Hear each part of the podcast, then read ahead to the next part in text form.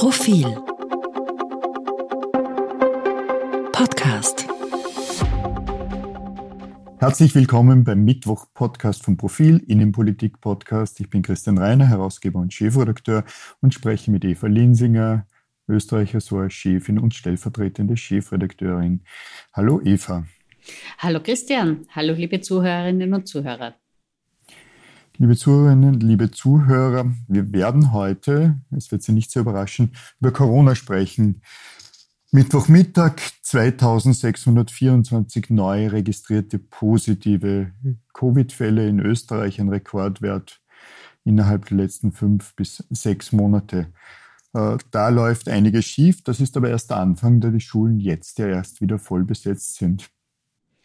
Leider äh, ist das erst der Anfang und man fragt sich, warum hat das so passieren können? Warum konnte die Bundesregierung, warum konnten die Landesregierungen dermaßen unvorbereitet ähm, da hineintaumeln? Der Schulbeginn ist ja jetzt nicht etwas, das völlig überraschend kommt. Das zeichnet sich viele Wochen davor ab. Es war auch klar, dass die Pandemie nicht beendet ist.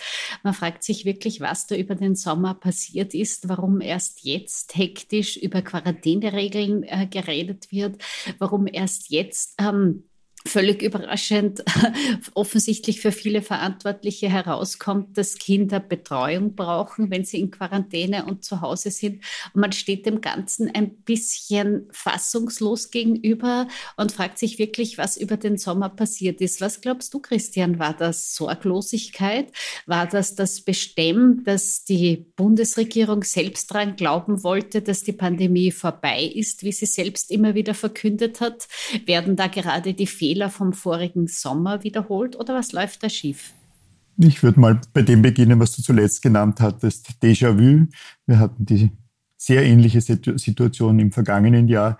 Der Unterschied ist jetzt einerseits positiv, es gibt Impfungen, andererseits allerdings negativ. Es gibt so viele Erfahrungen inzwischen damit, wie man mit einer Pandemie umgeht auch damit, wie diese Pandemie sich äh, verbreitet, dass man doch hätte erwarten können, hier einen Masterplan zu, vorzufinden. Den haben wir definitiv nicht.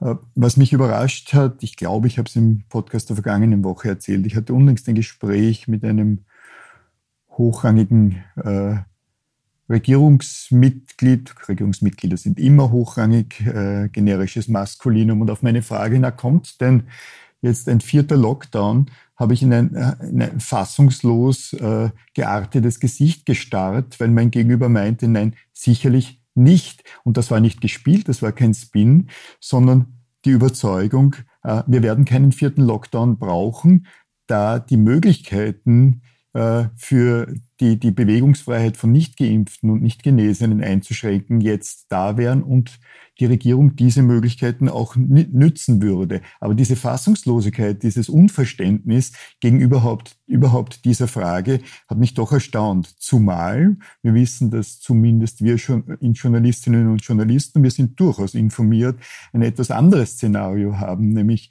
dass das derzeitige exponentielle Wachstum auch zu einer Überbelegung von Krankenhausstationen führen kann und dass die Wissenschaftlerinnen, mit denen wir sprechen, etwa in der Mitte geteilte Meinungen haben. Die einen Meinungen führen, äh, sagen, nein, das geht sich aus ohne einen generellen Lockdown und die andere Hälfte sagt, nein, es geht sich nicht aus. Aber jedenfalls scheint die Regierung der Meinung zu sein, wir werden keinen vierten Lockdown brauchen und es wird eben eine Art von Fußfessel oder sonst irgendwas für die nicht geimpften und nicht Genesenen geben. Was ich mir aber wiederum, und das sind wir wieder bei deinem Thema, angesichts der sehr gelinden Maßnahmen, die derzeit eingesetzt werden und äh, dem kleinen Chaos nicht wirklich vorstellen kann. Nein, gar nicht. Äh, und es stellt sich die Zusatzfrage, wie soll das kontrolliert werden? Jetzt verfolgt die Regierung die Strategie diesmal, es soll zwischen Geimpften und Ungeimpften äh, unterschieden werden. Ähm, also es soll auch Unterschiede geben zwischen Genesenen äh, etc. Nur die Frage ist, wie in aller Welt soll das kontrolliert werden? Das geht relativ leicht beim Zutritt in die Nachtgastronomie. Das geht ähm, schon sehr schwer, wie man sieht, beim Zutritt in den Handel. Es protestieren die Handelsangestellten, es protestieren die Handelsunternehmen, dass sie sagen, das ist für uns nicht administrierbar. Das schaffen wir nicht. Wir können die Leute nicht irgendwie kontrollieren. Ähm, und dazu, es gibt ja nach wie vor x verschiedene Aus Ausweise. Ähm, man muss sich schon sehr gut auskennen, um zwischen Ninja-Pass, dem Papierzettel der Impfung, den anderen nachweisen, da den Überblick zu bewahren. Und das führt mich wieder zurück, dass ich mir denke, boah, also dieses Chaos wäre diesmal echt nicht notwendig gewesen. Was du angesprochen hast, den Lockdown, ich glaube, niemand will einen vierten Lockdown. Das war allerdings auch schon im vorigen Sommer so und dann kam er.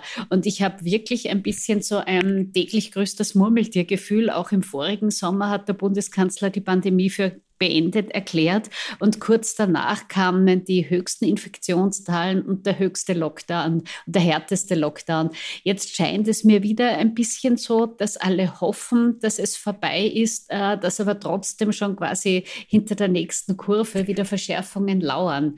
Ob jetzt die Wirtschaft noch einmal einen Lockdown durchhalten würde, es gab neulich so einen Empfang der Wirtschaftskammer, da sind sich alle einig, das wäre sehr hart. Ich glaube auch niemand will ihn. Nur wenn das weiter dermaßen chaotisch weitergeht, dann kann wohl niemand mehr garantieren, dass wir ohne einen Lockdown auskommen, zumal leider die Impfquoten relativ niedrig bleiben. Du hast die Wirtschaft angesprochen. Das ist eine österreichische Sondersituation. Äh, und zwar in globaler Perspektive. In Österreich ist nicht nur der Anteil äh, des, BIP, des Tourismus am BIP sehr hoch, sondern dieser Anteil ist wiederum äh, stark gefüttert und baut stark auf am Wintertourismus wie in keinem anderen äh, europäischen oder, oder, oder äh, Land oder, oder auch weltweit. Das war schon im vergangenen Jahr das Problem. Der Wintertourismus, der uns besonders betrifft, die Pisten waren offen, aber es konnten nur in österreichische Touristinnen und Touristen diesen Wintertourismus nützen. Das ist ja auch einer der Gründe, warum die Wirtschaft jetzt doch auf ihre, sozusagen ihre eigene Partei Druck gemacht hat, tut etwas. Und insofern wäre Österreich wesentlich stärker betroffen von äh, einer vierten Welle, von einem Lockdown, der nur, wenn man sich jetzt anschaut, ziemlich genau dort beginnen würde oder vielleicht sogar ein zweites Mal kommen müsste, äh, wenn der Wintertourismus eine Rolle spielt. Und dass da äh, mit dieser Sondersituation Österreichs nicht anders gehandelt wird als in anderen Ländern, ist mir unverständlich. Äh, plus, darüber haben wir ja auch schon gesprochen, das Chaos rund um die Schulöffnungen und das Nichtwissen der Eltern, was nun wirklich passiert. Die Tatsache, dass jetzt nun nur mehr, ich glaube, K1-Personen rechter und linker Sitznachbar sind, nicht aber anderen bei einer äh, bei einer Infektiosität des, der Delta-Variante, die etwa den Masern entspricht, da kommt kein Wissenschaftler, keine Wissenschaftlerin mehr mit und auch niemand, der sich erwartet hätte, hier genaue, klare Regeln weil eigentlich ja nichts Neues passiert ist in den letzten zwei Monaten. Nein, gar nicht. Äh, und deswegen ist es ja umso ärgerlicher, äh, dass sichtlich unvorbereitet da jetzt äh, von den Bundes- und Landesbehörden da in diese vierte Welle hineingetaumelt wird. Und das Chaos wird ja auch noch fortgesetzt. Äh, wir beide werden unter anderem dafür bezahlt, uns damit auseinanderzusetzen mit der Nachrichtenlage. Aber wenn wir jetzt ein Quiz machen würden, welche Regel gilt denn wo ab heute? An welchen Orten müssen welche Masken getragen werden und äh, in welcher der sogenannten Stufen sind es?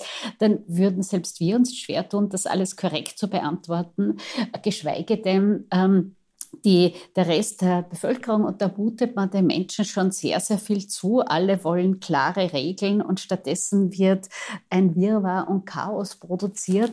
Und das lässt die Befürchtungen steigen, dass wir vielleicht wirklich in eine noch stärkere vierte Welle hineintaumeln. Die einzige Hoffnung, die es gibt, äh, manche glauben nach der Oberösterreich-Wahl, wo es ja auch darum geht, dass die ÖVP möglichst viele Stimmen von der Freiheitlichen Partei holt.